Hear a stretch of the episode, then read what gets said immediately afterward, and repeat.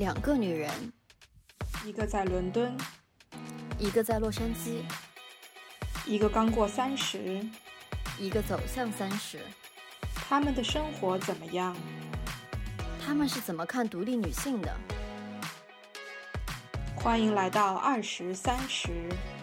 两个女人的聊天室。在这里，我们聊那些闺蜜间的话题，分享我们的人生。英语的伦敦，下午好，大家洛杉矶的早上好。今天我们来聊一个特别有意思的话题。我们每一期都说这个话题很有意思，但其实是录了几期认认真真做功课、看数据、查资料的内容之后呢，我们今天请来一个嘉宾来跟我们聊一些趣事。然后今天的这个嘉宾是我的一个好朋友，她叫 Jessica。当然啦，要说清楚，这个 Jessica 跟我们之前聊养娃、生娃困难的 Jessica 不是同一个人。Jessica，你来给大家打个招呼吧。Hello，Hello，各位所有听众姐妹们，大家好，我叫 Jessica。呃，非常开心，感谢两位主持人的邀请，在这样一个阴雨绵绵的伦敦，我们一起来谈论这样一个有趣的话题。嗯，啊，你不要这样，我们听众还是有男性的，好吗？哦，对不起，各位所有听众朋友们，大家好。准备这个话题的时候，梁爽就一直在说自己会没有参与感，没有参与感。于是我们决定一定要好好认认真真的让他好好的有参与感。我们今天聊各国男友力大比拼，然后问题就在于我为什么没有参与感呢？就是我没有交过外国男朋友，我只交过中国男朋友，所以就是。我的 data point 只有一，你知道吗？就很尴尬，所以我今天就是抱着又是抱着来听故事的心态。可是我就跟他说，这个不是这么一回事，因为即使你在国内交往过不同地方的人。不管是男朋友还是不同的 朋友，其实你都能够感觉到有很多东西是求同存异的，这个跟国籍没有关系。然后大家应该多多少少知道，就是我是交往过中国人和非中国人，所以我可以弥补一部分内容上的这个信息。那我们为什么要邀请 Jessica 来呢？其实是因为 Jessica 没有没有交过中国男朋友，我觉得哎，这个三个人的反差其实也挺好玩的哈，所以我们就来聊一聊。我觉得今天聊完之后卖了这么多关子，相信所有嗯姐妹们或者是兄弟们聊完之后，大家可能会发现我们卖了这么多关子，可能最后的结论会是超越于国籍，或者是超越于各种嗯种族，或者是嗯年龄上面的各种所谓大家的区域。发现大家发现到了后面，其实就是在嗯选择一个交往的人而已。嗯，然后我觉得吧。为什么好像跟一个非中国人交往，尤其是如果生活在中国，好像是一件特别大的事情？其实很多时候是因为我们的成长环境、我们的生活环境是一个相对单一的环境。这个单一不是说。呃，我们有五十六个民族，我们有不同的民族的文化。可是我们中国作为一个国家来讲，比如说有多少外籍人士在中国生活，然后这些外籍人士在中国生活的时候和当地人的融入情况是什么样子？其实我觉得你要跟像纽约、洛杉矶、伦敦、巴黎这些城市去比的话，其实两边的圈子分的还是很开的。就我在伦敦可以很容易的在街上随随便抓一把人。你能够发现这一把人的国籍就是很不一样，来自各个地方。可是你要在上海，你要去这样抓一把人，那基本上五个人里面有四点五个人一定是上海人，或者说一定是中国人。所以我觉得就是因为这样子的文化的这种成长环境的区别，导致好像在我们眼里，跟一个非中国的另一半在一起显得特别的与众不同。那我就是想要通过这一期节目来破这一个。迷思或者说破这一个误解，它其实没有我们想象中的那么的不同，而且国外的月亮真的就是没有你想象中的那么的圆。The grass is not greener on the other side。所以先来说什么呢？先来说，我觉得可以先聊一下，就是跟一个中国的男朋友交往和一个非中国的男朋友交往有什么样子的区别。就我就感感觉好像这个只能我来说一样的，对呀，好像是。这样吧，我觉得我我自己的感觉啊，最大的一个区别是，嗯，外国的男朋友更直接一些，就是有很多事情你是可以直接去指使他，去跟他讲的，他不会有那种小心眼，不会有弯弯肠子，觉得说你是看不起我，还是你是针对我，或者怎么样。就像我的外籍男朋友，全部都是我会直接冲他吼说：“哎，袜子不要放在这个地方，哎，现在你应该怎么怎么怎么样了。”他们不会觉得，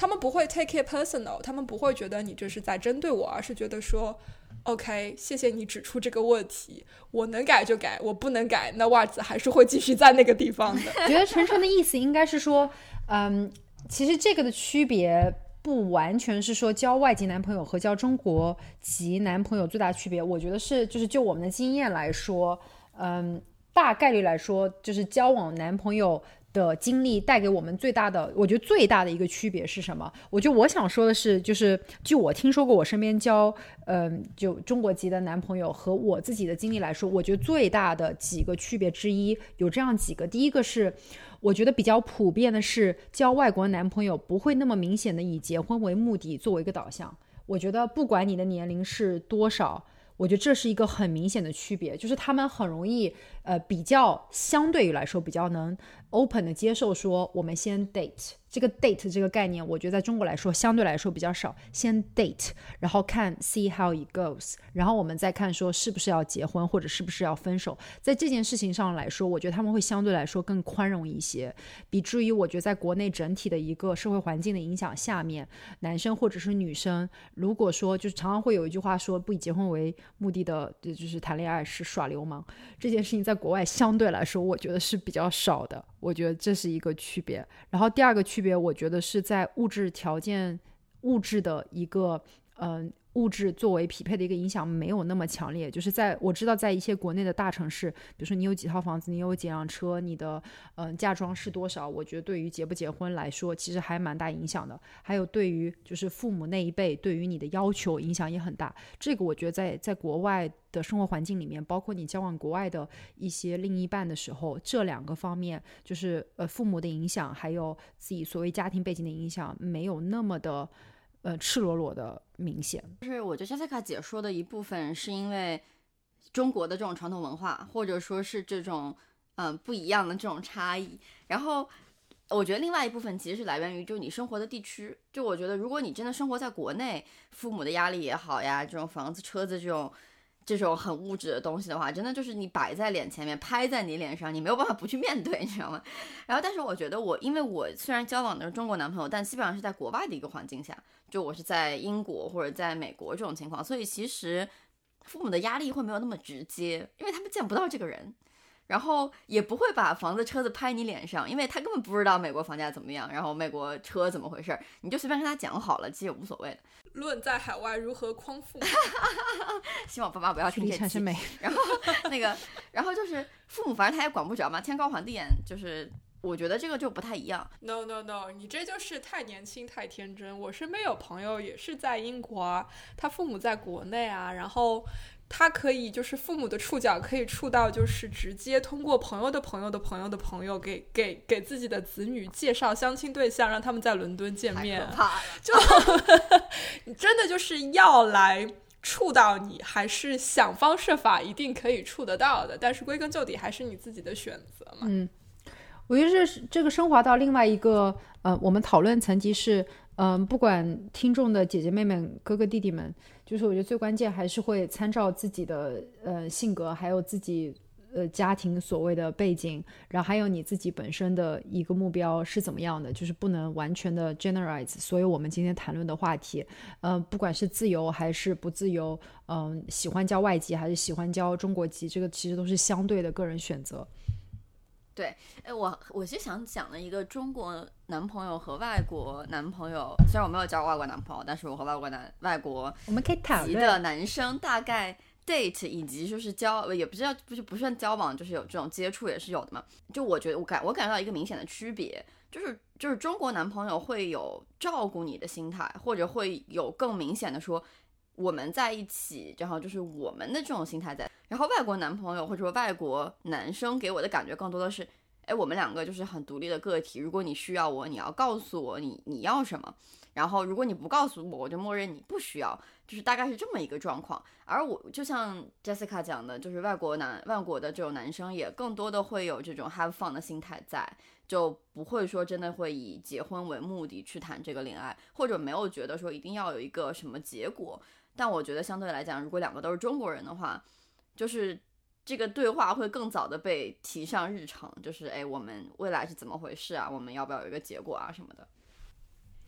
嗯，关于这个东西呢，我我觉得是，嗯，关于两个人相处的 chemistry，还有两个人之间的就是相处之道，我觉得这个不完全会取决于说，就是交往的是外国人或者是中国籍，因为我的，嗯，其中一任前男友，我觉得。嗯，就这个，我我我的结论是，还是跟性格比较相像的。就是我确实有交过前男友，他可以照样把你宠成像一个小孩子一样。虽然我觉我个人觉得我和晨晨的性格相对来说还是比较嗯独立自主，有自己的呃就是工作和事业的。哪怕是这个样子，如果说你自己选择的另一半，或者或者你选择的比较适合你的另一半，你们两个之间的交往之道，确实是你愿意在他旁边做一个相对来说的小女人，不管你外界看你是怎么样子的话，那我觉得还。是会出现，他跟你的相处之道里面会是他宠你的一个状态。如果这是你想要的一个伴侣的跟你相处的一个模式的话，但是如果说，嗯，就是你自己本身的相处之道是想要一个人跟你。呃，处在一个同一个 level，或者是势均力敌的一个状态，你不希望别人把你当成一个小就小女生来宠，你希望你们两个可以互相嗯 push，然后互相可以推到一个更高的高度，可以互相帮助对方成长。那我觉得这也是另外一种，就是你选择伴侣的一个状态和你的相处之道。这个呃，我个人的经历来说，没有一定是跟嗯是否是中国籍有一定的相连。嗯，可以这样说，我能够理解你们两个人的意思，我也都能够找得到例子去 support，比方说。帮女朋友拎包这件事情，其实，在很多外籍的男性眼里，会觉得是一件很奇怪的事情。就是这是你的包，我为什么要帮你拎？然后，像我的德国前男友，甚至会非常的挑剔，他觉得我今天拿出来的这只包太女性了，拿在他手里不像样。那他就是死也不会帮我拎包的，哪怕即使是我提出来说，哎，我现在不是很方便，或者说这里面东西有点多、有点重，你能不能帮我拿？他都会因为在意旁人的眼光而选择。拒绝我的这个 request，我的经历跟你完全不一样。我是被被问过，哎，你包看起来好重啊，我要不要帮你背？然后我一副那种，哇，我的妈呀，这个包太娘了吧！你背起来像一个男人吗？你走在我旁边拎着这个包，我觉得太丢人了。我不需要你帮我背，我完全自己可以扛得住。所以这个我觉得，呃，这个真的是好好不同于不同人的性格。我肯定是被人问过的，我一点都不想他帮我背。哎呦喂，你看吧，所以就是我觉得这里面还有其他的方面，就比如说。你的这个交往的这个男生，尤其是如果他不是中国人的话，他之前有没有被其他的中国前女友或者是亚洲前女友驯服过的这个过程？然后，如果他有这个经历的话，他会他是会有很多这个意识的。如果你交往的是一个之前跟其他亚洲女生交往过的非中国籍男性，他其实可能已经有过这种。驯化的一个过程，或者说一个适应的过程，他知道亚洲女性男女朋友有一些什么样子的诉求，可以去照顾到，可以去体贴到。但是如果他，然后。但是这个又是一个像 Jessica 说的因人而异的事情，就是他可以选择被训练或者选择不被训练，因为他到头来在西方，比如说自我意识这么强烈的文化氛围底下，他会选择说这是我认可的方式，这是我认可的价值，这是我不认可的方式或者我不认可的价值。那即使我的前女友们是。韩国人、日本人、中国人、新加坡人，whatever，哪里的亚洲人，我也不会去做这些事情，因为我不认可他们。但是也有这种非中国的男性会选择去接受这些东西，因为他觉得这是我心疼我女朋友、照顾我女女朋友的一种表现、一种形式。那这是他们，那这也是他们自己的选择。嗯，我觉得到了后面还是看女生自己。我觉得啊，到了后面还是看女生，你作为个体，你喜欢怎么样被爱？你喜欢被爱的形式是怎么样？然后你看你的另一半愿不愿意为了你被爱的形式去调整自己，哪怕这种，呃，呃，就是给予爱的方式是他认可的，或者是不认可的。就举个例子，关于拎包这件事情，我相信我的某一任前男友肯定是交往过呃中国女生，所以他才会问我这个问题，要不要帮我拎包？呃，我就觉得不需要，我觉得这个包你拎起来超级奇怪的，为什么我这么强硕的一个人，为什么要你帮我背？我更 prefer 你在某些精神层面或者是其他财务的层面对我的 support，而不是帮我拎一个包。那他可能就会觉得，如果说他本身自己认可这件事情。他就会觉得哦，我同意，我也不想帮你背。那如果今天他是一个非常喜欢帮人 拎包的男生，他也会，我相信他也会因为我不喜欢这件事情而为我做一些适当的改变来调整，然后让我开心。这块我是这么想的。我相信也会有一些女生特别。嗯，在乎男生能不能帮她拎包这件事情，如果他特别认可，那我也是知道有一些西方的男生，哪怕他 fundamentally 不能理解，但我相信他很喜欢这个女生，他还是会愿意做一些这种轻微的调整的，让他开心。有道理。那我的那个中国前任也跟我出现过在拎包上的分歧啊，就是他采取了中国。男朋友会普遍做的事情就是二话不说、问也不问的直接帮我把包给拎走了。然后我表示，你当老娘是残疾吗？我两只胳膊好好的，而且这个也不重，我可以自己拎啊。然后最气的是最后，比如说我们去餐厅吃饭，然后他就把我东西放在地上，走的时候他就给忘了，你知道吗？我表示 我的东西呢？就是那你既然是要帮我拎，你帮我照顾好，你又没有那个能力帮我照顾好，还要搞成这个样子，那不如我自己来。所以我也遇到过，比如说外籍男朋友在我换灯泡的时候一声不吭，问都不问一句你需不需要帮助，因为在他的眼里这是一件很简单的事情，不需要这个男朋友的这种身份或者说他的体力来解决这个问题，这是我作为一个人跟性别无关，力所能及的，所以他就不会来主动 offer，就有一点。缺乏这种所谓的可能，我们会希望的男朋友可以大包大揽，把什么都做掉的这种 willingness，他是没有的。但是，就是像 Jessica 说的，这个就是取决于你需要用什么样子的方式感受到对方对你的爱和喜欢，然后对方愿不愿意去调整他爱你和喜欢你的方式，让你感受到他对你的感情。那这个跟国籍没有关系。那感觉偏题了呀，今天 有吗？没有偏题啊，到现在为止都没有出现过什么国籍相关的事情，因为各国男友力大比拼在哪里？就是我们就是要破这个题啊，就是拿国籍去分没有意义啊，因为它只跟人有关，对吧？下一个点，就其实我们之前在别的节目里面，包括讲那个 online dating 的时候也聊到过的，就是性。就另外一个普遍存在的迷思，就是好像如果我跟外国人交往，就一定会很早发生性关系。然后如果我不跟对方发生性关系，对方就不会愿意跟我继续交往下去。这我觉得也是一个很大的迷思。嗯嗯，我觉得关于性关系这一块，首先我非常嗯。感恩我们可以这么 openly talk about this，这我觉得是呃，我觉得是相相对来说相当开放和自由的一个呃谈资。我也觉得像在嗯普遍中国女性的社会里面，我觉得这件事情是谈的相对来说比较少的。对于性这件事情，我个人是这么看的，嗯，比较大胆的言论是这样：如果说你生活在海外，对于一夜情。或者是对于 date just to have fun，或者是 casual date 这件事情在社会上的认可度，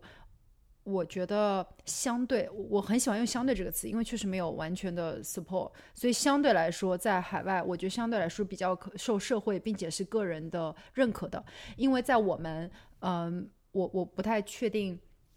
嗯，就其他人，但是从我和晨晨的角度来说，我们在国外生活的时间比较久，我们接触呃西方的文化相对来说也会比较多。就这件事情上，我没有很很强烈的一种 shaming 的感觉，因为我知道从小如果生活在国内，如果一直被呃乖乖女或者是一些传统的呃教化所教育所成长的环境来说，会觉得这件事情有一点 shaming，就是你不以结婚为目的的性关系，或者是肉体的神圣性等等等的这些理论所影响的话，你。会觉得，如果说跟一个人很快的在没有结婚，甚至是没有确定关系之前发生性关系这件事情，你会对，就是你对你对你自己的身体，或者是对你自己的认可，会有一些大打折扣。那这件事情上，在海外来说，我觉得只要这件事情是你自主的 feel。是你自主的感受，是你自主的在当时做的一个决定。那我还是遵从相对来说，你的身体是你自己做主的，女人也是有需求的。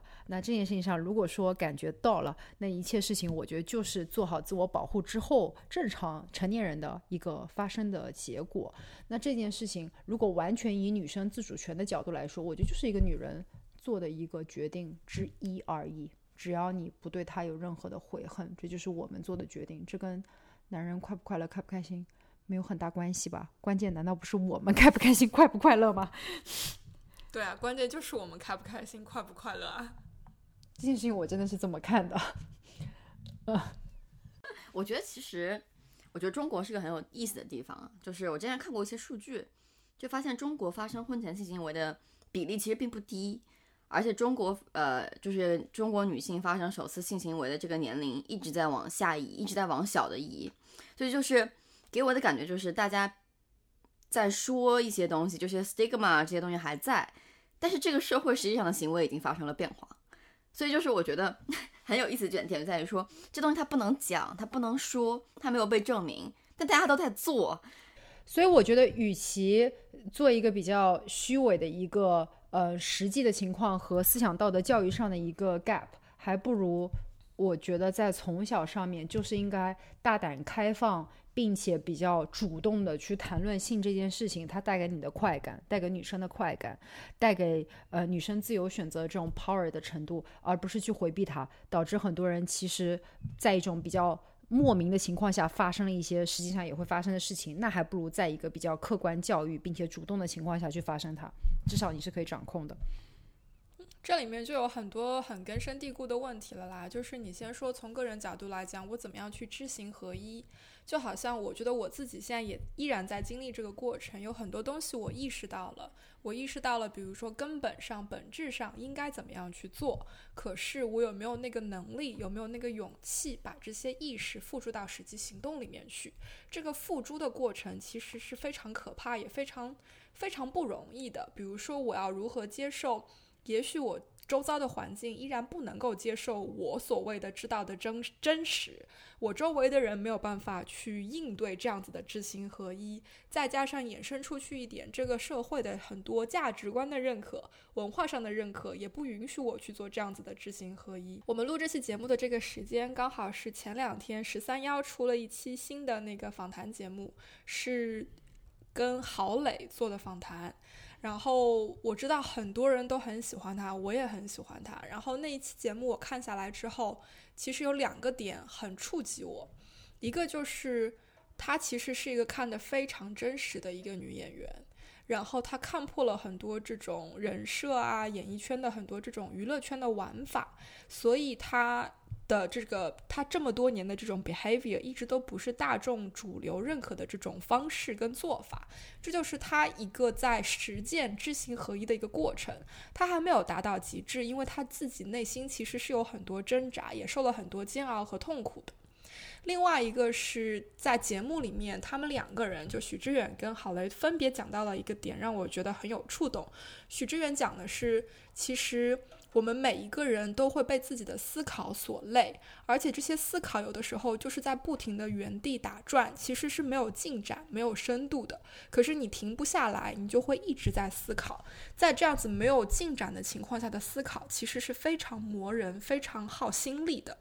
而郝雷讲了一个点是说。我们看到的很多影视作品产生的共鸣，哪怕是听别人的分享，像你现在在听我们播客的这种分享产生的共鸣、产生的感动，其实都是你对自己的一些遭遇、一些经历、一些情感的这种感动。所以，其实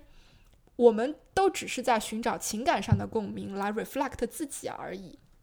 那你这样子去看的话，周遭所有的东西其实好像被不被周遭认可都显得不那么的重要了。那我是不是在乎说别人因为我的处女膜在多少岁的时候失去了，所以就不重要了？因为我。做了那个选择，我做了那个决定，在那个当下，我是会享受，或者说我是不会后悔，或者说我做好了自己的保护，我走出了那一步，那我就是在承担我这个决定，我做的这个决定带来的后果。我觉得这个其实是很重要的。我们很多时候就是活在了别人的眼光里面，所以变成好像我在做一套，但是我在演或者说在说的是另外一套，因为我们在意别人的眼光。然后在西方生活了那么久，真的就是你发现这里的人，你要说的自私一点，就是活得很自我，因为他们很多时候确实就是知行合一。我这一辈子就是不知道爱马仕，不知道香奈儿，我这一辈子就是住在一个船屋里，可是我过得快乐。我不在乎别人看不看得起我，我也知道我一年就是赚不了那么多钱，但是我找到了我的快乐，我知足。我最近认识了一个英国的女孩子，我其实一方面我完全不能够理解他的世界，但另外一方面我非常佩服他的勇气。他应该已经快三十岁，就应该是二十八九岁的样子。他是正儿八经本科毕业。但是他不会 Excel，他根本做不来 Spreadsheet，他不知道说你在 Google Sheet 上面跟别人分享了一个文档之后，所有的用户是可以同时在线编辑的。他也不知道我应该怎么样把表格做得好看。他大学毕业了之后。首先尝试的去做老师，因为她是一个共情能力非常强，然后性格非常活泼的女孩子。可是她做完老师的一阵子之后，她发现她没有办法处理那种复杂的人际关系，她觉得太累、太辛苦了。一方面你要处理成人与成人之间的关系，因为你有同事、你有上级；另外一方面你要处理跟孩子之间的关系。后来他把老师的工作给辞了。你想一想，如果放在国内的环境，周围的人会怎么去看他，怎么去说他？会说老师，尤其是编制内的老师，这是多好的一份工作，就是非常的稳定，生活环境又单纯，没有太多的就业压力，然后工资收入也很稳定，还有每年合理的寒暑假，对吧？你都不需要请假就给你放假的那一种。可是他辞了，他现在在做一名训狗师。他都不想去处理人际之间的关系，他就是处理与狗狗之间的关系，所以他就是喜欢动物。然后他赚的钱非常非常非常的少，在伦敦这种城市里面，他的那个年收入，你会觉得我。我我如果赚那些钱，我会觉得我连糊口都不够。可是他很快乐，他非常非常的开心，每次出去上班就很开心。然后今天狗狗走了，他可以回到办公室大哭一场，然后回家来继续该吃饭该干嘛干嘛的那种。这种就是我觉得你能够在英国找到很多这样子的例子，就是因为他们不在乎别人的眼光。那回到性关系这个上面来是一样的，我为什么要在乎别人怎么看我？的性行为和我的性高潮，我的享受就是老娘爽才最最重要啊！就好像你能帮我爽到吗？不会呀！而且我让不让你知道我是真的爽还是假的爽？难道不是应该取决于我吗？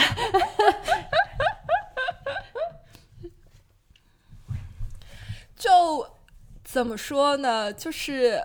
我觉得也是因为我们的文化里面一直有一种压抑的成分在，然后这个压抑的成分其实是很复杂的。一方面是一种大国行为，或者说是共产主义的这种氛围底下，集体的东西为上，个人的感受为下，所以就是变成你自己的感受是什么样子，在集体的利益面前显得并不那么的重要。就还有一种骨子里的那种女性应该有的圣母的一种状态。我觉得这种是，嗯，骨子里，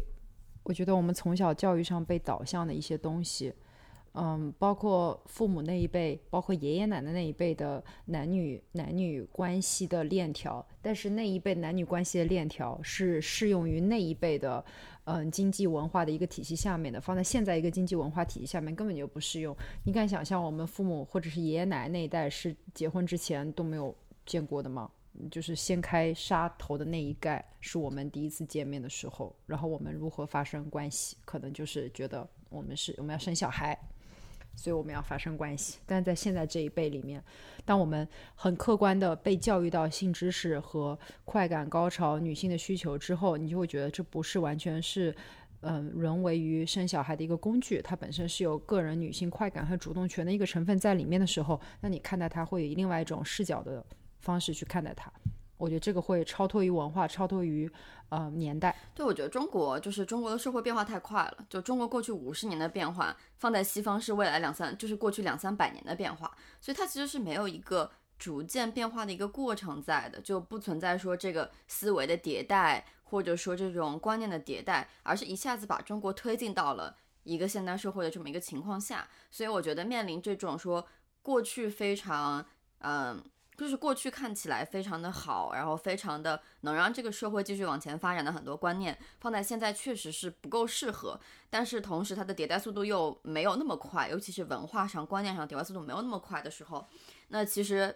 不可避免的就出现了我们现在的情况，就是大家会做一套，但是表面上评价可能会是另外一套。然后，但是关于西方，其实我最近也听到一些不太一样的观点，就我原来在。国外可能也接受，因为国外的教育嘛，会觉得说，你的生活没有人可以干涉，然后你要为你自己生活负责，然后我就是我自己，我是以我自己为优先，就所谓的国外的这种平民主义的社会，呃，个人主义优先的社会。然后，但是我现在就是听到一些观念，就是说说，嗯，到底是不是说每个人都没有资格去评价别人的生活？其实，对于何为良好生活，什么样是好生活，其实是有一个。不能说完全客观，但是相对客观的标准体系在的。那其实就是这些，比如说在大家的这种呃各种层面上，对于何为良好生活更有见地、更有智慧的那些人，是不是其实是有一定的责任，或者说有一定的呃能力去告诉别人说是何为良好生活？当然，那些人可以选择听，可以选择不听。然后在国外，我们也看到很多人就是。过得非常开心，我觉得，我觉得这个没有什么不好，只是说我现在有一点点就是不太完全同意国外这种说我的生活就是我的，别人无权干涉。我会觉得这种观念在我心里变得，我会觉得说，其实别人不能说有权干预你的生活，只是说你个人就是你就所我们所谓的说你不知道的，你就是不知道。就如果你没有那个去追求良好生活的智慧，其实别人是。如果有那些智慧的人，我是应该去悉心请教，说到底何为良好生活，到底怎么样能过得更好？我觉得其实是这样的。我觉得父母，包括中国的很多传统的观念和想法，他们来告诉我们的，是因为从他们的角度来看，我们在背离我们所要追求的良好生活，就因为他们看到说，你做这件事儿，你在中国的社会里面是会被评判的，是会被榨汁的。他们不希望自己的子女被放在那样一个位置上，所以说他们会觉得说。你在走向一个我心里或者以我的经验来讲和良好生活背离的一个方向去，所以我觉得当父母和我讲这件事的时候，我觉得我可以理解他们吧，就因为对他们来讲，确实这个变这个观念变化太迅速了，他们不知道年轻人在想什么，那他们只能说以一个长者的身份告诉你说，我现在是在为你好。那其实作为子女来讲，我觉得去跟父母讲平民主义、个人主义那一套，说啊，你没有资格榨取我的生活，即使你是父母，我是子女，我们也是独立的个体，你没有资格来指导我如何生活。其实我觉得对于父母来讲是是蛮不公平的一件事儿。然后对于就是中国社会里面现在生活在上面那些长者，其实也是一件蛮不公平的一件事儿，因为他们其实是出于好心去讲说。我觉得什么样的东西是对的，或者说我觉得什么样的东西对你是好的，当然有可能是过时的，也有可能和现在的社会不符合。但是我觉得可能是要给这个时间去，嗯，订正，然后去让观念的迭代跟上我们的经济和我们其他方面的迭代吧。这里面我认为是两码子事情，就是说我的生活是我的事，我不在乎你怎么看，是以我为出发点的一种个人主观意识。而你决定以你的理解和认知的范围里面给我。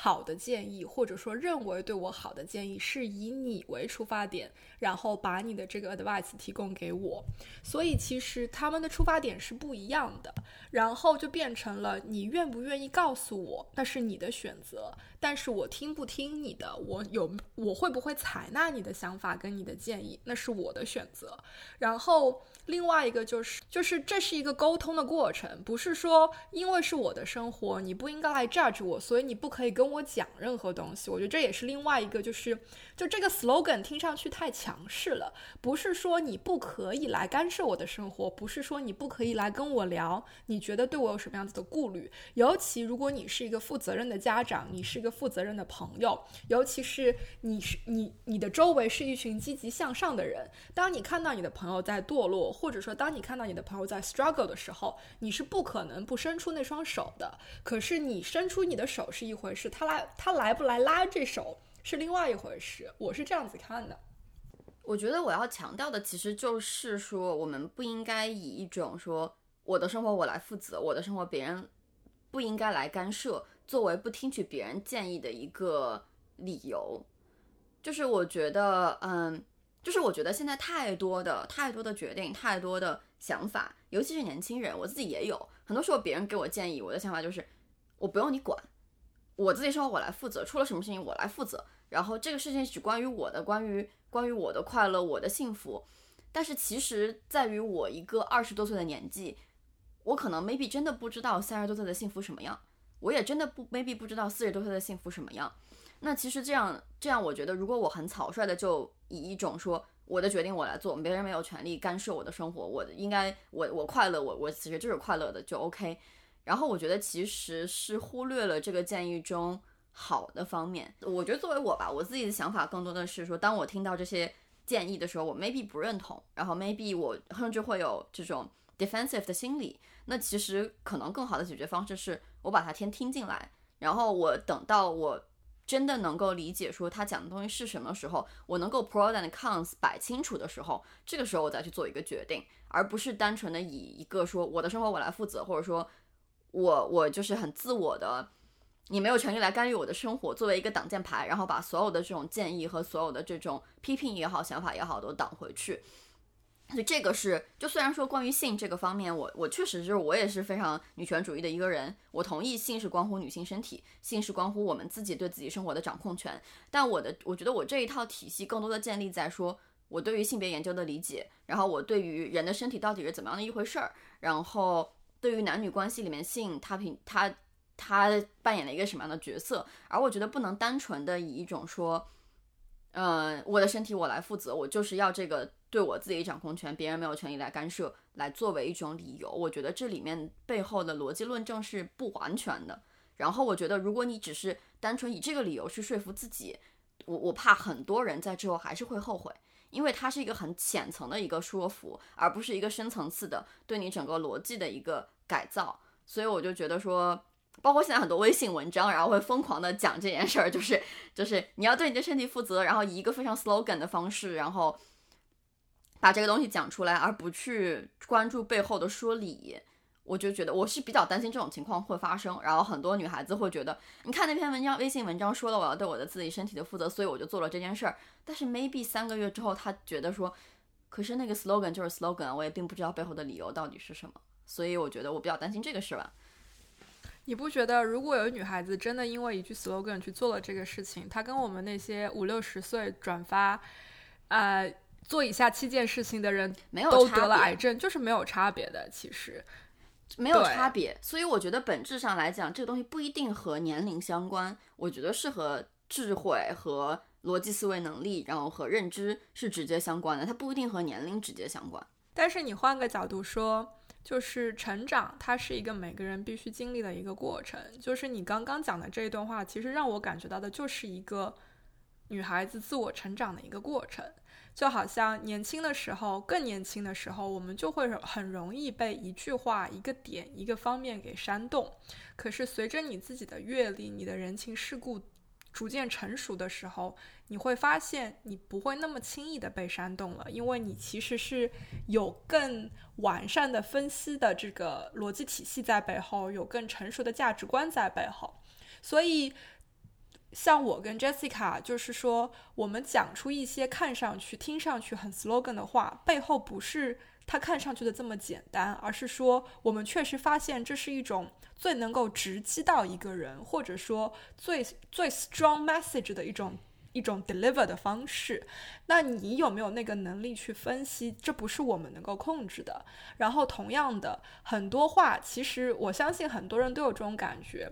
某一个人、某一个长者，或者说某一方面比你更优秀的人，在某一个点给你讲的话，在当下很多时候是没有效果的。你一定会给他时间发酵，经过了多少多少时候之后，到了到了某一个瞬间，你突然之间想通了，可能就是凌晨三点钟，灯泡就这么亮了。哎，那个谁谁谁上次跟我说的什么什么，其实是这个意思。我觉得我们都有一个需要这种领悟、需要感悟的一个过程，而且在不同的事情上都是不一样的。所以就回到这个所谓的，比如说我自己做主，我自己的性快乐，我自己决定的时候，我们想要传达的一种信息是说，我们不，我们不应该在没有科学的依据、没有对自我身体的充分的认识的情况下去盲目的做一些为了违背别人的认可、为了在别人眼里看的不一样而故意叛逆的很多行为，这个是没有任何意义的。更多的其实是应该在掌握了充分的、相对充分的知识的前提下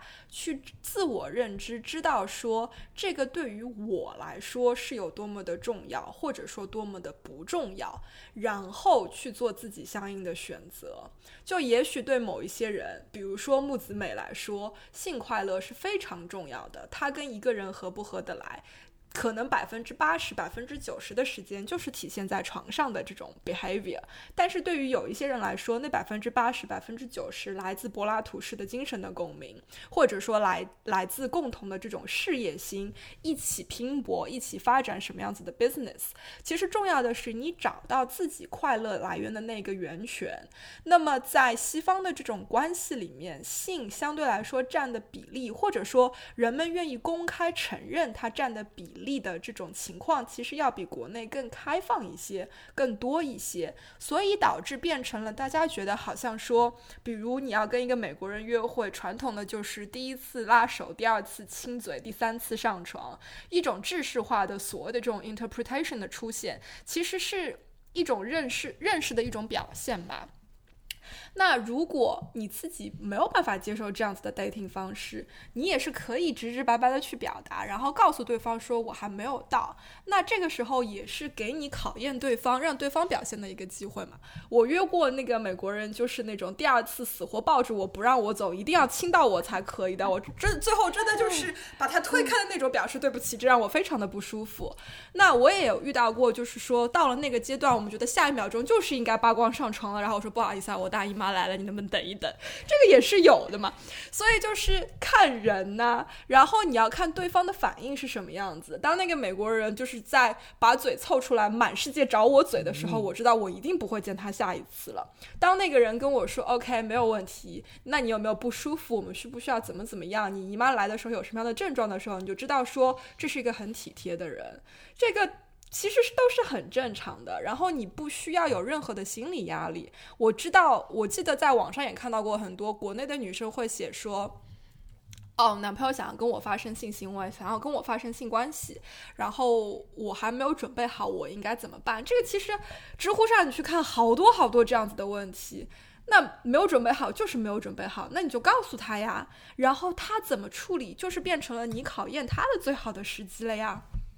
我觉得其实我们本质强调的就是，不管说是各国国籍的男友也好，自己也好，就是每个个体他真的都是不同的人。就是呃，我们在这里讲说我们能接受性关系的开放，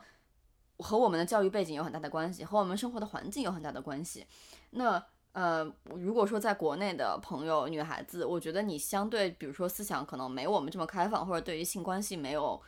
这么。呃，开放的想法，我觉得完全可以理解，因为我们生活的环境就是不一样，我们接受的教育也就是不一样。我觉得每个人都是独立的个体，就是你要清楚说我是什么样的人，我能承担起什么样的后果，然后对我来讲什么样是最好的，再去做这个决定。我觉得应该是这样去做的。然后就像我们聊到说，男朋友其实国籍差异也不是一个很重要的事情，是因为每一个男朋友也都是不一样的人，重点是他们这个人是怎么样的，什么样的性格，什么样的处事方式，而不是说。中国男生就一定怎么样，或者说什么样的男生就一定怎么样？那有没有那种，比如说一些 stereotype，像是韩国男生大男子 我知道。这里没有人教我过韩国人，没有办法回答这个问题。我 somehow 算是 date 过，就是韩国的，但是我觉得还好吧，就是就是永远没有 date 很，然后。欧洲各个国家一般会有什么样子的 stereotype 吗？嗯，是是要点题踩一下关于呃那个的的多久发生性关系，还是说 in general？in general 随便随便。但是有关于 stereotypes，嗯，我觉得有我我觉得有一些就是我很明显的觉得，虽然我我我自己是一个很讨厌被 stereotype 的人，因为我很讨厌别人说中国人什么什么什么，呃，所以我也尽量避免的去 stereotype stereotype 一些其他 date 啊。男人的国家的 stereotype，但是确实有一些男人，就是尽管我尽可能的不想要把他 fitting 那个 stereotype，但他就是会打所有的勾，他自己也很自豪说，对我就是符合这些刻板印象，没办法。然后以下是我觉得不只是我自己觉得，是我觉得我 date 对象也非常自豪的承认他自己也符合这种刻板印象。首先，我觉得英国人爱喝啤酒这件事情，我就是觉得，不是不是我说，英国人真的太爱喝啤酒了，不知道如何用言语来形容。然后，英国人对于嗯，就是幽默感的这种特别，嗯嗯，就是干干干涩的这种幽默感，哇，我我真的不想用这样去就是形容他们，但他们真的是好符合，十个里面有八个，我觉得百分八十的概率是符合我说的这个 stereotype 的。如果你喜欢英国人的话，我觉得他们的这种幽默感你必须要嗯符合。然后嗯，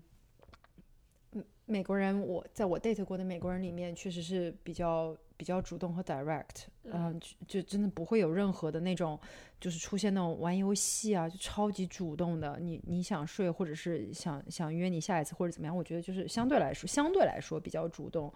嗯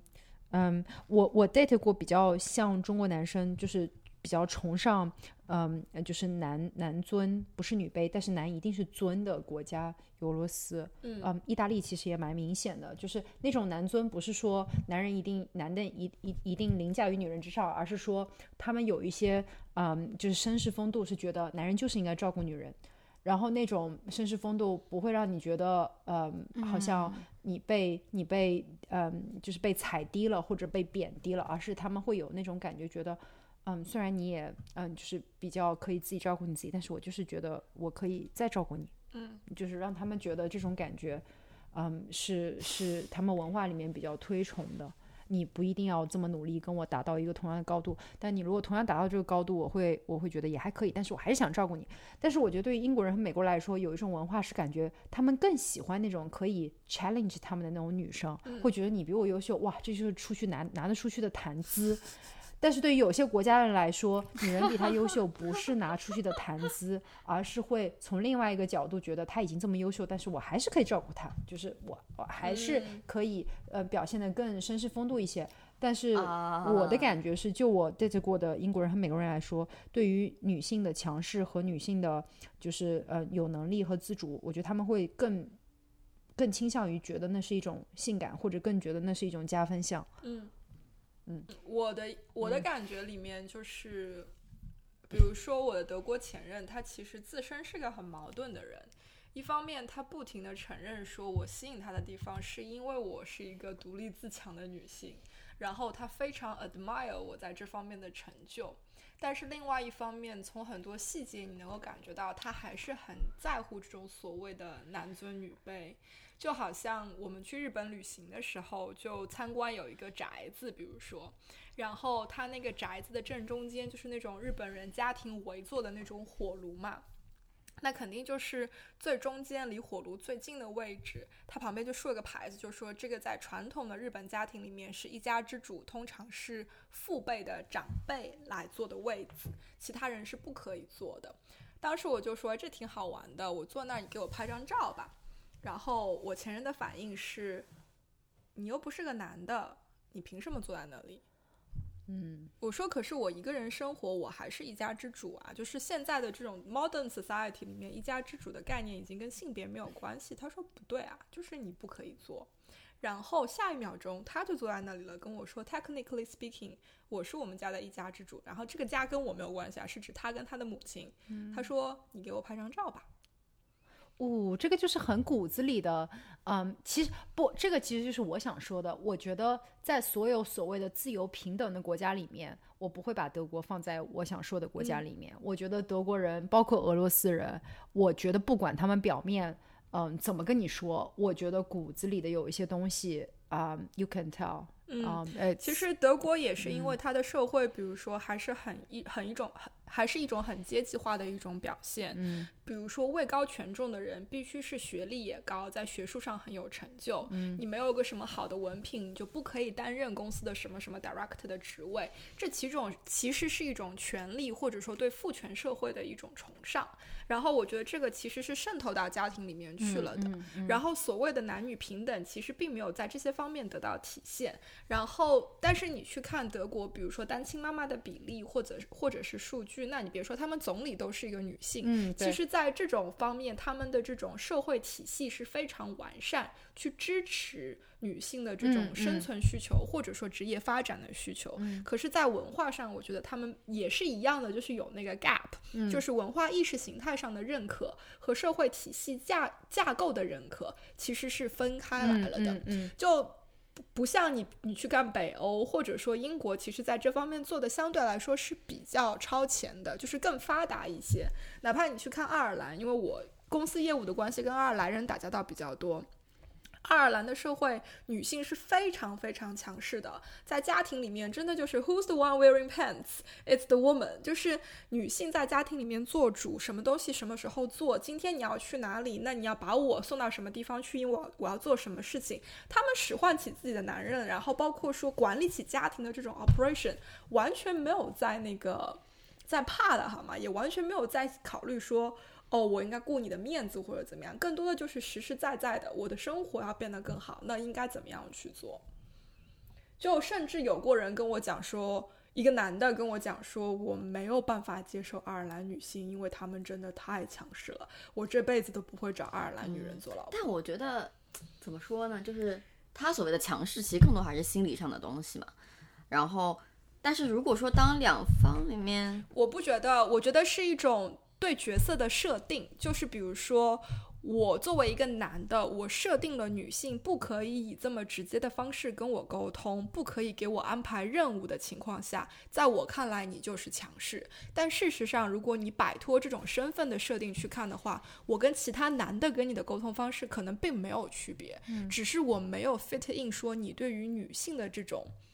呃定位或者说是定义。嗯我觉得会，呃，我我我看待这个关系上面，我觉得会分为两个程度吧。然后我再来点个题，看一下各个国家的人的感，呃，就是表现是怎么样。我觉得分为关于就是一段关系当中男女的，就是嗯强势程度，我觉得分为两个层面，financially 就是经济上到底谁赚的多。嗯，这个在传统意义上来说，确实男生赚的多，所以就会处在呃，这个不管是在中国还好也好，在美国，哪怕是美国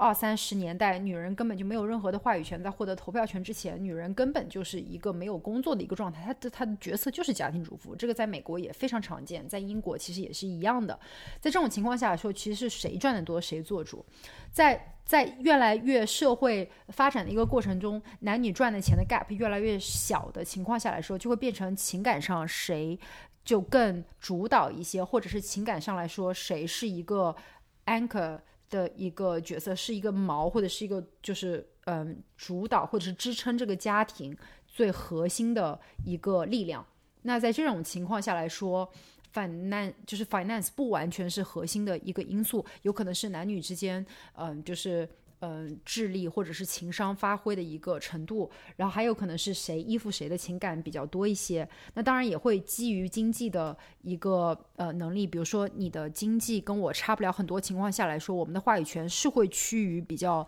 平等的一个状态里面。那我有我也有见过，就是身边很多国家的人，就他在骨子里是能。就是看你骨子里如何接受你的另一半跟你的一个骄傲的程度，就是会出现，比如说不同文化或者是不同年龄的人会有所谓的 trophy wife，在某一个文化的一个现象里面，确实会有这种就中中老年人，尤其是美就西方白人的这样一个领域里面，他会想要娶一个就是特别亚洲或者是年纪轻的一个人，就作为摆设。哦 model，就是我赚的很多，我也不需要你在精神上跟我有任何契合，我只有觉得你好看，拿得出手，然后可以摆在那里，觉得放在我旁边很漂亮就好了。所所谓的你说的 trophy 是川普和他老婆吗？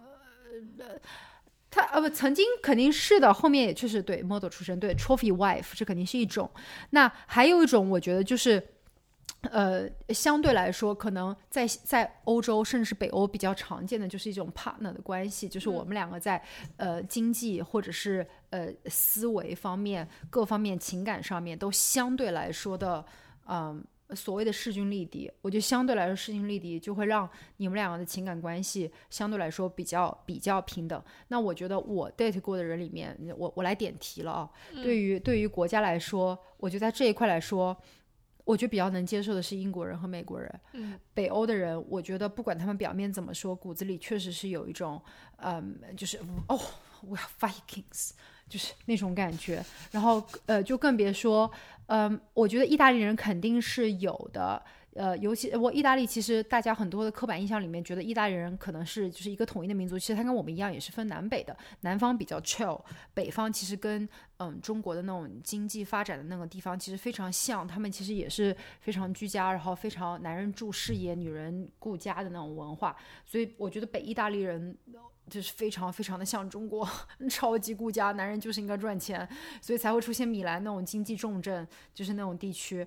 嗯，然后哦，俄罗斯人、德国人，这这在我看来都是非常非常，我不管你表面怎么说，骨子里 I know，他就是觉得男人就是应该嗯做主，对，然后女人再强也只是一个加成的一个过程，他骨我不觉得他骨子里真的是欣赏你比他强，但我觉得英国人和美国人骨子里会觉得哦。我居然找了，就就常见那种文化，就我居然找了一个比我还优秀的女人，天哪，你是怎么做到的？这简直就是一种人生的骄傲。然后互相兄弟们之间，他会觉得天哪，你怎么找到一个比你赚的还多，比你长得还好看，然后随时可以就是扯掉你的一个女人，你是怎么做到的？我觉得他们骨子里有那种骄傲的感觉，但是在有一些国家里面，我真的感受不到。然后甚至比如说每年中国看春节联欢晚会的时候，常常会出现那种就是男人特别怕老婆，就是所谓妻管严那种现象。我觉得在近近代近代的春节联欢晚会，或者是近代的一些中国文化里面，我也看到了，就是所谓的妻管严现象。我觉得。就是其实也是一种男女角色或者是权力之间更迭的一个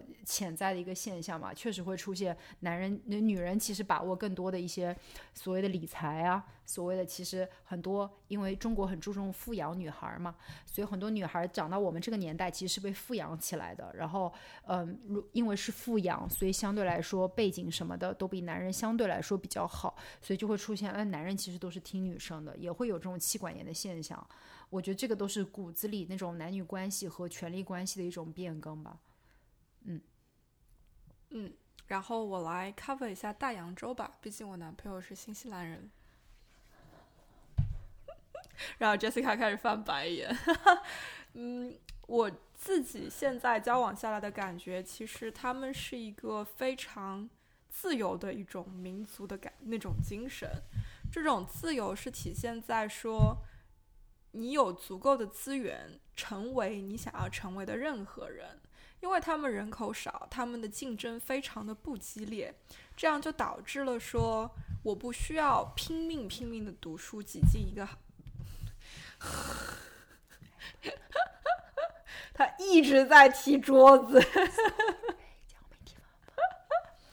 就因为他们人口少，竞争非常的不激烈，所以就变成你不需要去。鸡娃，你不需要去鸡爸妈，你不需要很早就是立 flag 说我要成为什么什么样的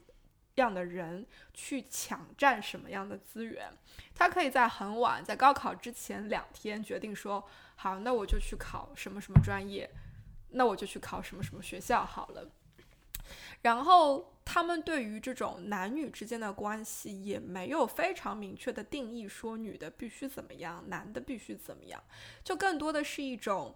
你想要成为什么样子的人，然后我们两个人能不能 work along with it，然后共同成长起来，共同成为 partner，然后在你需要支撑，在你需要情感支持的时候，在你需要帮助的时候，我会在旁边，我可以来帮你。然后我看到了，比如说我男朋友的朋友，他们一对 couple，女的比男的挣的多得多得多，就是那种女生可能是呃六位数的年收入，英国，然后男生可能还是五位数的年收入，但是他们两个人在各种方面其实是精神上非常匹配的。然后女生也因为挣得多，所以其实是私人的生活时间非常非常的少，就变成了在生活上是男生照顾两个人更多一些，照顾。照顾这种日常的起居更多一些，就更像是一种分工合作，然后就变成了说，我想不享受这个分工合作这种方式，你想不享受，那我们能够共同成长，那就完全没有问题。然后他们的世界里面也是没有 online dating 这个东西，他就说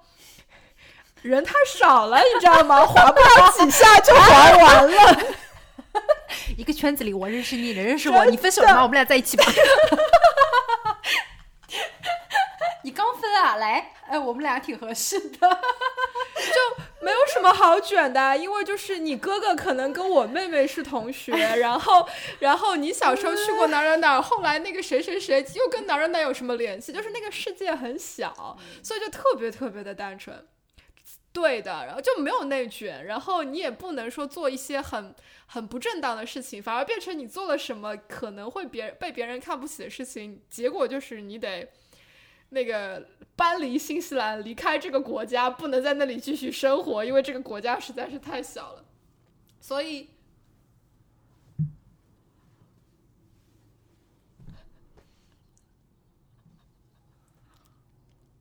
不会的，他会很淡定的找到自己的定位，然后不管别人挣多少，自己能挣到更多的钱就可以了。就他们真的是有一种很充分的文化，让你去淡定的找到自己，然后不会因为别人过得怎么样而去焦虑。然后他们也依然会去羡慕说：“哦，天哪，他赚好多！哎呀，我也想赚更多！哎呀，当初接 offer 的时候为什么没有好好的去 negotiate？” 我觉得这种氛围都还是有的。然后他们也不会想的很。很远，或者说想的很虚无的那种，说我这一辈子要怎么怎么样，我要 achieve 到什么什么，反而他们非常脚踏实地的会想说，我跟我的另一半现在到了什么阶段，那我们接下来要做什么样子的计划？我们要买这个房子，这个房子会是我们。后面这几十年里面的最后一套房子嘛，不会，不会的话，这套房子要满足什么样子的功能，帮助我们度过人生什么样子的一个阶段，就是你会发现他们非常的脚踏实地，然后很现实，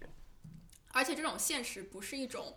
物质物质化的那种 materialistic 的那种 real realistic，而是一种就是。就是理智的现实，我不需要那些虚无缥缈的东西，我不需要名分或者说所谓的名声，重要的是我怎么样去过得更好。然后他们也会很现实的说，就是因为 online dating 刷不了多少个人，所以我要离开新西兰，我要去其他国家可以找到更好的伴侣，找到更大的一个破或者怎么样，这也是非常实际的一种方式跟表达的方法。那他们就是这么活着的，所以你就会觉得说，其实很。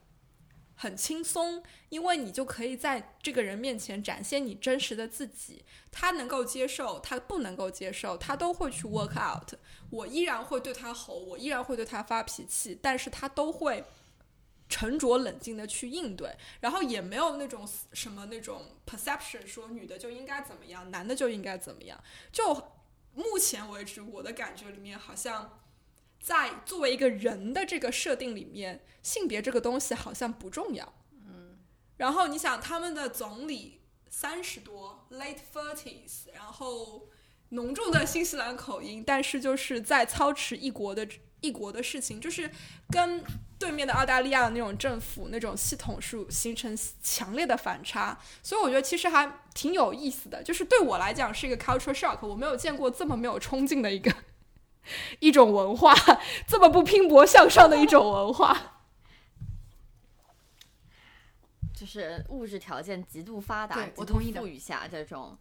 我觉得更多就是人对人充分得到了发展吧。我觉得，然后但是但是你这种就是这种环境，就我们当然现在非常的羡慕，但如果把它比如说放到中国，可能会有中国女孩子嫌弃他说：“你为什么这么不上进？对，你为什么没有远大理想？”所以我觉得，嗯，每个国家 dating style 就是。它是非常强烈的植根于这个国家它的历史文化，还有这个国家的经济发展。所以在我们的国家里面，其实常说一句话就是，嗯，经济决定了上层建筑，其实经济决定了你的思维发展，等等等等。这个在每一个国家 date 人里面，我觉得它有一些，呃，当然有一些就是刻板印象在。呃，我我是一个遵从个体特性的一个人，但是在一个国家，它的历史还有一个国家它的经济发展的时候，确实会有一些呃 generalized 的一些嗯 traits，呃一些 stereotypes，确实是符合的。像刚刚晨晨说的那种状态。在我看来，跟北欧其实是非常像的，因为北欧它的人口和它的发展程度已经到了一种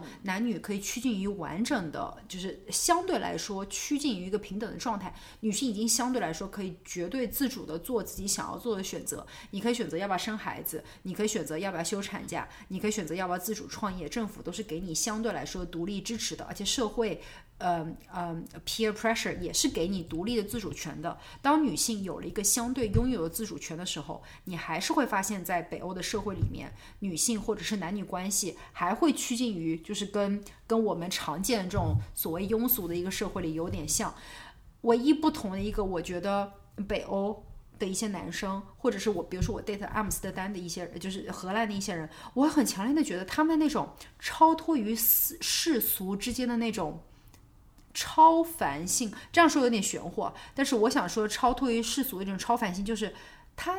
喜欢你，我觉得他 purely 喜欢你的性格，嗯，和你的外形，或者是你的身体，跟你家是不是是不是银行家的女儿，或者你可以带来多少资源，或者你今天家里有几套房子，或者我们两个人是不是可以呃创造一个特别好看的一个 baby，我觉得没有任何关系，对，因为他喜欢你就喜欢你这个人，就这么简单而已，就。到了一个经济文化发展到一个相对来说比较健全的一个程度的时候，嗯，爱会趋近于，我会相信爱会趋近于比较接近于爱的一个纯粹的一个状态，就超脱于世俗的一些束缚。嗯，我我我我至少是这么感觉的。我我同意，而且真的是因为一种衣食无忧，就是所谓的衣食无忧的状态，政府和福利已经支持了你，可以达到一种纯粹趋近于爱的一种感觉。那这个在我们这种。发展中国家还有我们的历史背景，我觉得这个没有必要盲目的去羡慕或者怎么样，因为每个人的节奏和每个人所在的跑道和节奏是完全不一样的。那我们国家的发展，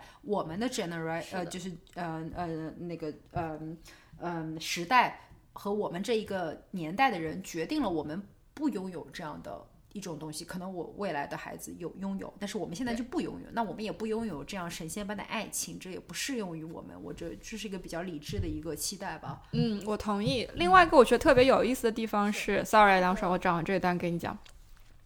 另外一个我觉得特别有意思的地方是，你去 看这种民族的多样性，北欧跟新西兰其实是两个极端。新西兰是多民族，非常多民族，因为它最早是英国人跑到了那边，然后找到了当地的毛利人，其实呃形成了这个社会。完了之后，它有大量的这个亚洲过去的移民，所以有很多。呃，东南亚人有很多中国人在那边，它的文化是非常非常多元的。你去看它的议会，就是有那种毛利人脸上纹的。花里胡哨的，就是各种各样的图案，但是他们是非常正儿八经的 politician，在掌握一国之势的那一种。但是你去看北欧，其实它的人种是非常非常单一的，它也没有很多的移民。北欧受大量的难民，确实，可是它的主流社会依然是以当地人口为主的。就这两者其实是成分来讲是非常的 extremely opposite，可是他们趋近的这个状态反而是很类似的。我觉得这里面有很多很值得去玩味的东西。比如说，也许因为新西兰的这种多元化、民族的多元化，加上它的这种人口的这个数量，就是是一个比较小的、能够控制的程度，所以它能够很快的为了满足这种多元化的需求，达到这样的一个状态。比如说，美国的人口，它就没有办法，因为它太多了。然后，包括它的这个地理的分布，以及这种文化的多样性跟复杂性，美国比新西兰要复杂很多。那北欧就是要单纯的很多，大家共同发展，没有什么。半路加入加入的人，没有什么拖后腿的落后的人，不需要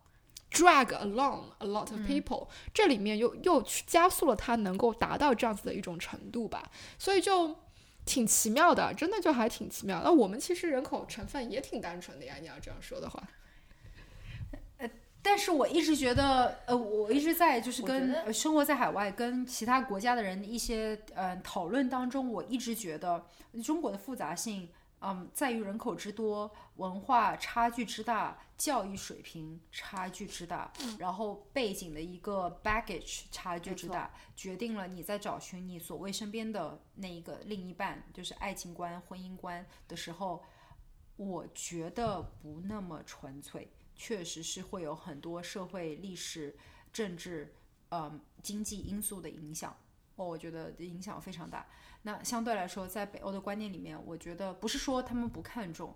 因为其实你的背景、你的文化、你的教育水平、你的谈吐举止，确实会影响你们两个之间的化学反应。嗯嗯，但是相对来说不会那么的受说哦，你家里一定要有几套房子，才可以是我们两个是否结婚的一个前提条件。那在这个在这种情况下面来说，我可以我我不再用相对来说，我可以很决绝的说，这个在欧洲的 dating 生活里面，我觉得不存在。嗯他根本不在乎你有几套房子，这个根本不是我们两个在一起的前提条件。嗯嗯，这个我觉得我可以排除掉那个相对来说这个这几个词，很明显啊，这个真超级明显的。对，嗯，对我觉得其实可能更所谓的几套房子，它就是放在中国条件下去物质下来就是它是几套几套房子，但放在美国可能是社会资源，比如说你是上流社会的，我不是，或者说你是比如说好莱坞这种名流圈的，而我不是。然后放在放在英国可能会和爵位有关系，比如说你你家庭是有爵位的，我家里是没有的，所以就是我觉得在每一个不同社会文化里面，它所珍视的东西不一样。只是房子在中国现在当今条件下，因为房子太贵了，太难买了，尤其一线城市，它被它被神化成了一个说我要追求的这种极致的物质条件。但是你如果放下说我们普通人的身份，你就假如说我们都是在中国是上流社会，那个就是啊，全部都是富二代，那你看的肯定也不是这个我想几套房子，因为大家差不多嘛。那你看的可能是。你你爸爸是什么样的，是吧？什么样的位置，嗯甚至是什么样的官？我们是不是要做一个政商结合？其实就看的就是就又不太一样了。然后我觉得其实就是就是我觉得就新西兰那种环境特别好，一点都不卷，然后所有人都特别的富裕，然后大家都充分发展。但其实它可能也意味着一个方面，就是你即使在你就是即使去卷，对可能你也没有那么大的一个上升空间。因为大家可能生活里没有差不差不了特别多，不会说你生活比我好一百倍，但是在中国、在美国这样的情况是可能发生的，所以大家就会更多去想说我的资源要怎么配置，我要如何把两个人的优势条件发挥到最大化，以至于去形成就完成一个社会的签约，或者说削尖了脑袋去让我们的生活去更好。我觉得这个就是，嗯，这个我想就是趁着呃爽爽刚刚说的事情是，我觉得就是呃何为大众？嗯、我相信每一个社会里面应该都是百分八十的财富积累在百分之二十的人口里面，所以我们。如果不，我们统一，我们来把我们的前提条件给规整一下，就是我们不说百分之二十的人，因为每个社会百分之二十人，我相信他们的社会、他们的游戏规则跟我们不一样。我们就说百分之八十的大众来说，那就百分之八十大众人来说，在中国大陆的社会环境里面，因为房价的 bubble，因为房价的压力，导致连百分之八十的大众都要面临那种。我我跟你一个平凡人之间的爱情，在我看来，百分之八十就是平凡人大众之间的爱情，我都要跟你考虑房子的问题。但我觉得在欧洲，百分之八十的人是不用考虑大众，就是房子的问题，只有那百分之二十的人需要承受那样子的社会地位造成的那种压力。这个是我觉得最大的一个区别。就比如说你生活在上海或者生活在北京，我觉得一个大众所谓称之为自己是小康或者是一个平凡人的家庭，我我。并不是非富即贵，或者是啊，我父母是什么政政政政治要员，或者更别说在英国什么爵位，或者在美国什么啊上流社会都不用到这种程度，但是我都需要面临我要嫁女儿，或者我是要帮老呃帮我的儿子找找老婆的时候，我觉得都需要考虑你是否有房子的问题。这个我觉得是，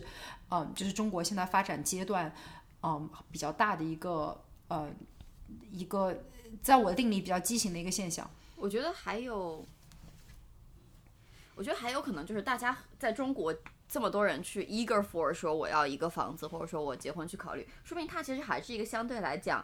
呃，普通人踮踮脚努力努力够得到的东西。因为比如说英国的爵位，比如说美国上流社会的圈子，它不是一个你百分之八十的普通人，我踮踮脚够一够，说我要我列在说我找女士找。找找找这个找儿媳妇找女士前啥来着？那个是啥来着？对对对，找女婿找儿媳妇列上一个条件，你找不到这样子的人，你自然就不会去列出来。我觉得，但在中国相对来讲，你把它列为一个条件，还是有一部分人，或者说至少有，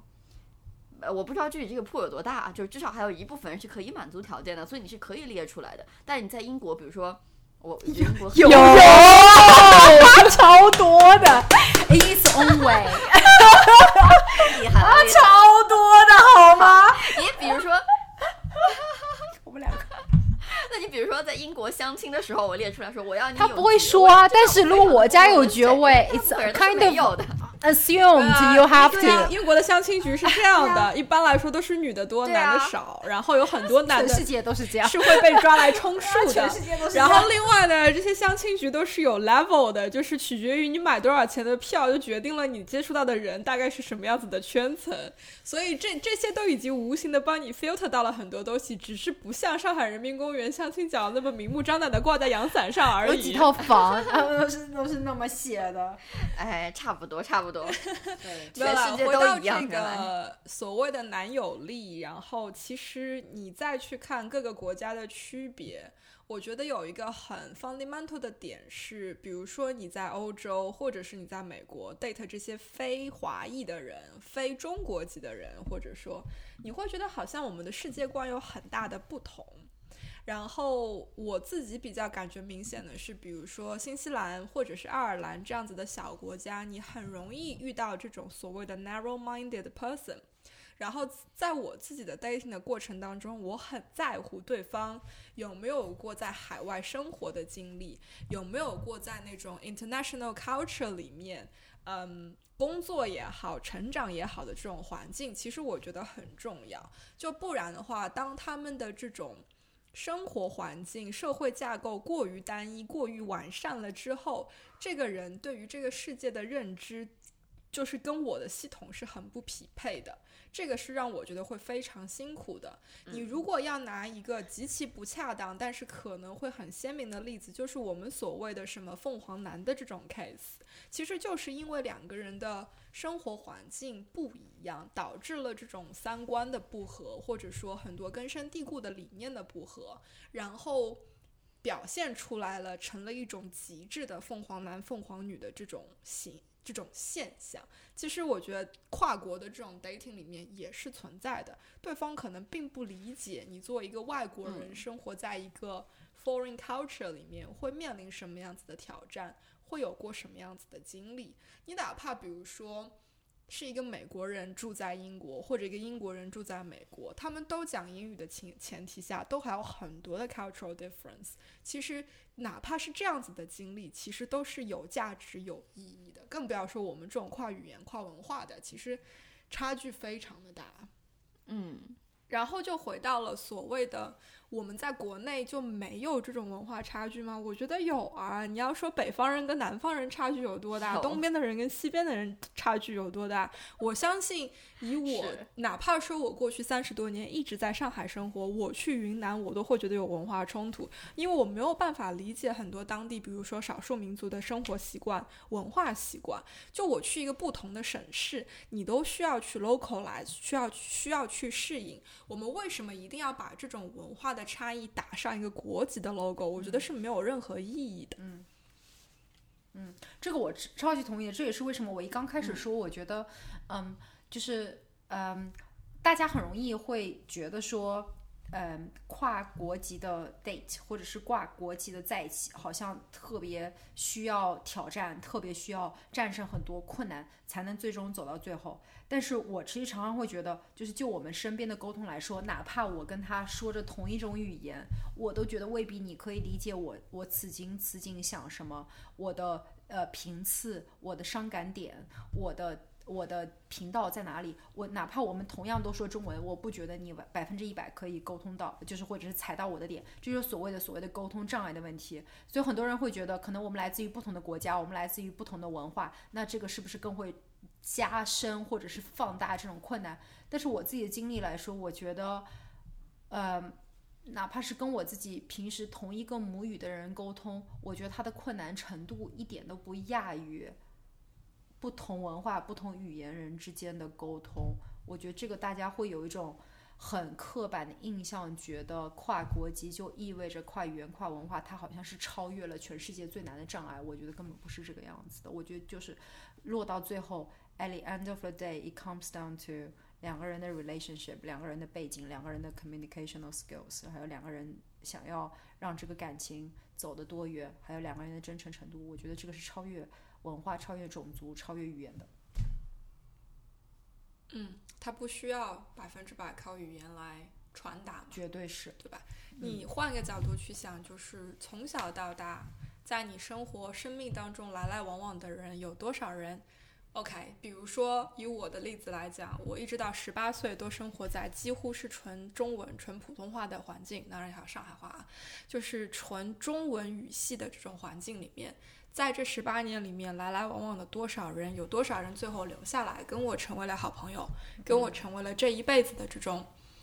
致命之交，其实是很少的。嗯，那一样的就是我在一个异国文化、异国语言里面，这些交流其实。来来往往的人一样的多，我真正需要他们留下来的数量一样的少，其实并没有什么太大的区别。而且，像我吧，就是书面英语特别好，因为工作的需求，然后变成生活英语非常的差，经常会以一种非常一本正经、严肃的方式讲一些原本不需要那么一本正经的话，然后就变成我男朋友会纠正我，会说哦。你说的是这个这个这个意思吗？我说，哎，对的，就是这个意思。所以就是他其实都是懂的，他只是在帮我找到更合适的表达的词汇也好，方式也好而已。那你说我一个上海人，如果我找一个不是上海人的男的做老公做男朋友，然后未必可以理解你的意思，未必可以理解我啊，因为上海依然有它的文化，安徽有它自己的文化，广西广东有它自己的文化。你跨这种文化去交流的话，有的时候反而更难，因为。文字这个语言是通的情况下，我可能自带了很多 bias。就这个词在我的吴侬软语里面是什么样子的意思，但是在你的广东语系里面可能是别的意思。我现在打破这一层固有的这种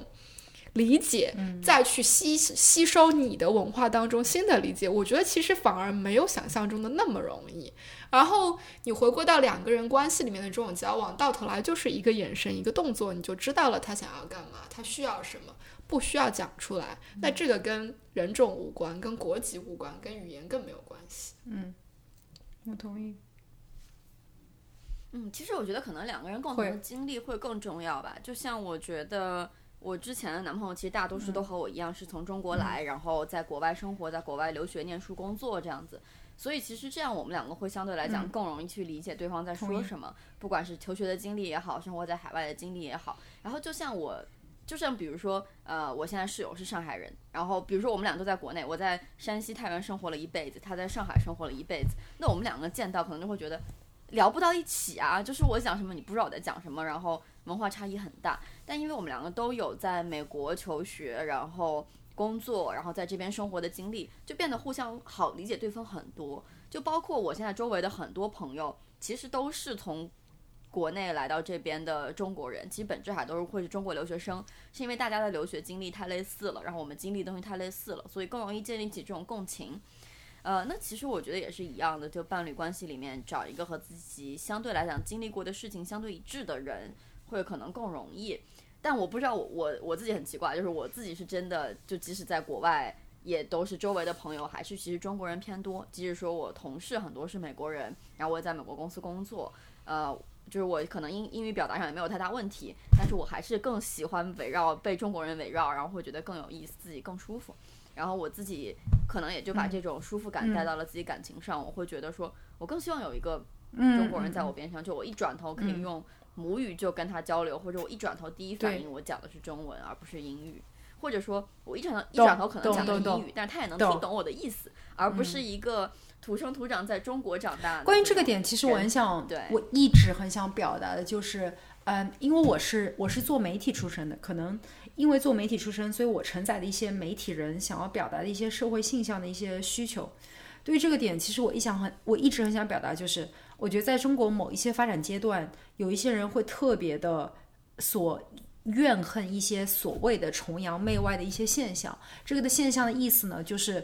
我喜欢你，我跟你在一起，并不是因为我真的喜欢你，而是因为你的脸长得是一张外国脸，你呃，你呃，就是我就是为了你是外国人，我而 date 你，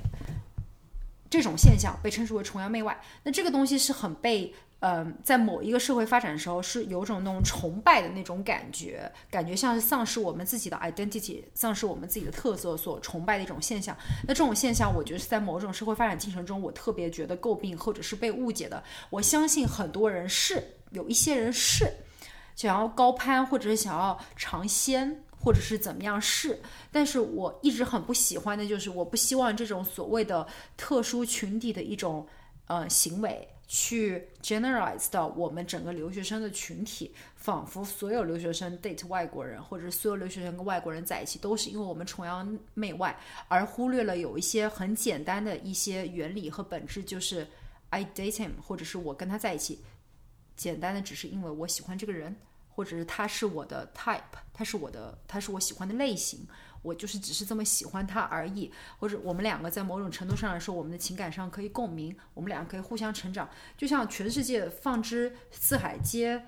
呃准的一些原理，就是呃就是只是因为爱而已，就这么简单。我不希望在某一些程度上来说被诟病为哦女生 date 外国男人，因为你。叛国或者是什么崇洋媚外，哇，这个在某一些某一些社会发展的国家或呃呃现象或者进程里面，甚至是某一些城市，到现在为止都有很强烈的这种刻板印象。这个是我一直很想打破的，就是不是这个不完全是这个原因，就有些人真的是因为沟通，或者是爱，或者是我们的背景，我们造成了一种嗯跨越国籍、性别，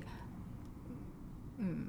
背景。语言的一些关系和爱，就说到底不就是爱吗？还有什么好说的呢？让世界充满爱，是吗？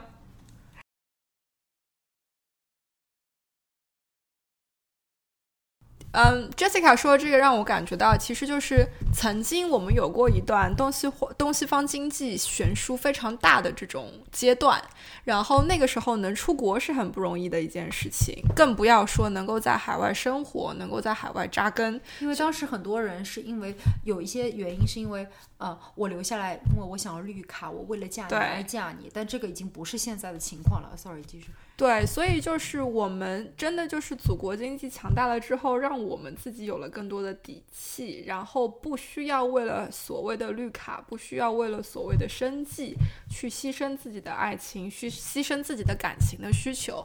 也许真的就是所谓的经济基础建决定了上层上层建筑，因为我有了这个经济的能力，所以我不需要去 sacrifice。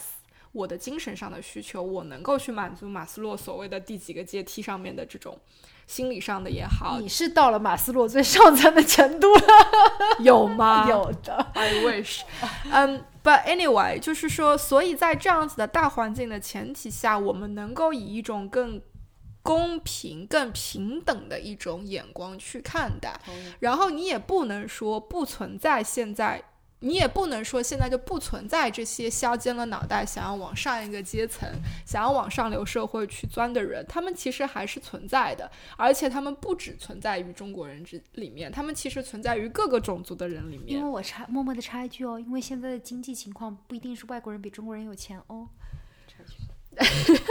而且真的现在其实你如果要去看，我这次想要去，那不是应该你们攀我们吗？啊，对对啊。我们比你有钱喽，by the way。你要你去看一下，现在英国有多少学校开始开设中文的课程，对吧？有多少英国人在学讲中文？Things change。就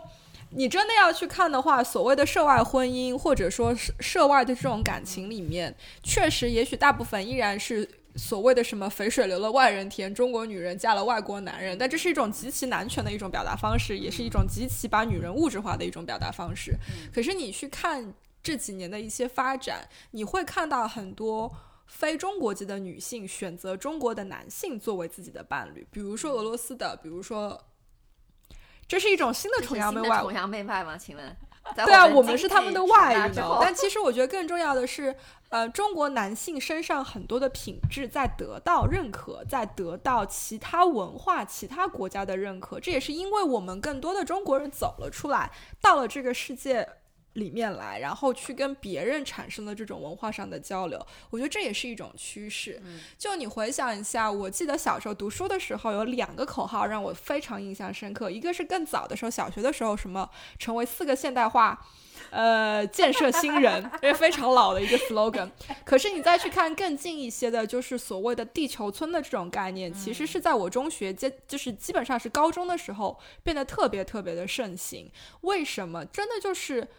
it is a village 这个地球确实就是一个村落我们就是我们要鼓励大家互相的这种接触互相的这种交流然后你就会发现说很多事情不是你想的那么的单一它只是给你的生活提提供了更多选择的这种可能性。